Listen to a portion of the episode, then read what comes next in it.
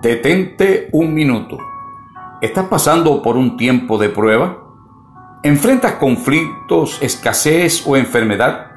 El apóstol Pablo en Romanos 8:18 nos dice, Pues tengo por cierto que las aflicciones del tiempo presente no son comparables con la gloria venidera que en nosotros ha de manifestarse. Mientras estamos en este mundo, es inevitable el tener que atravesar por todas esas pruebas.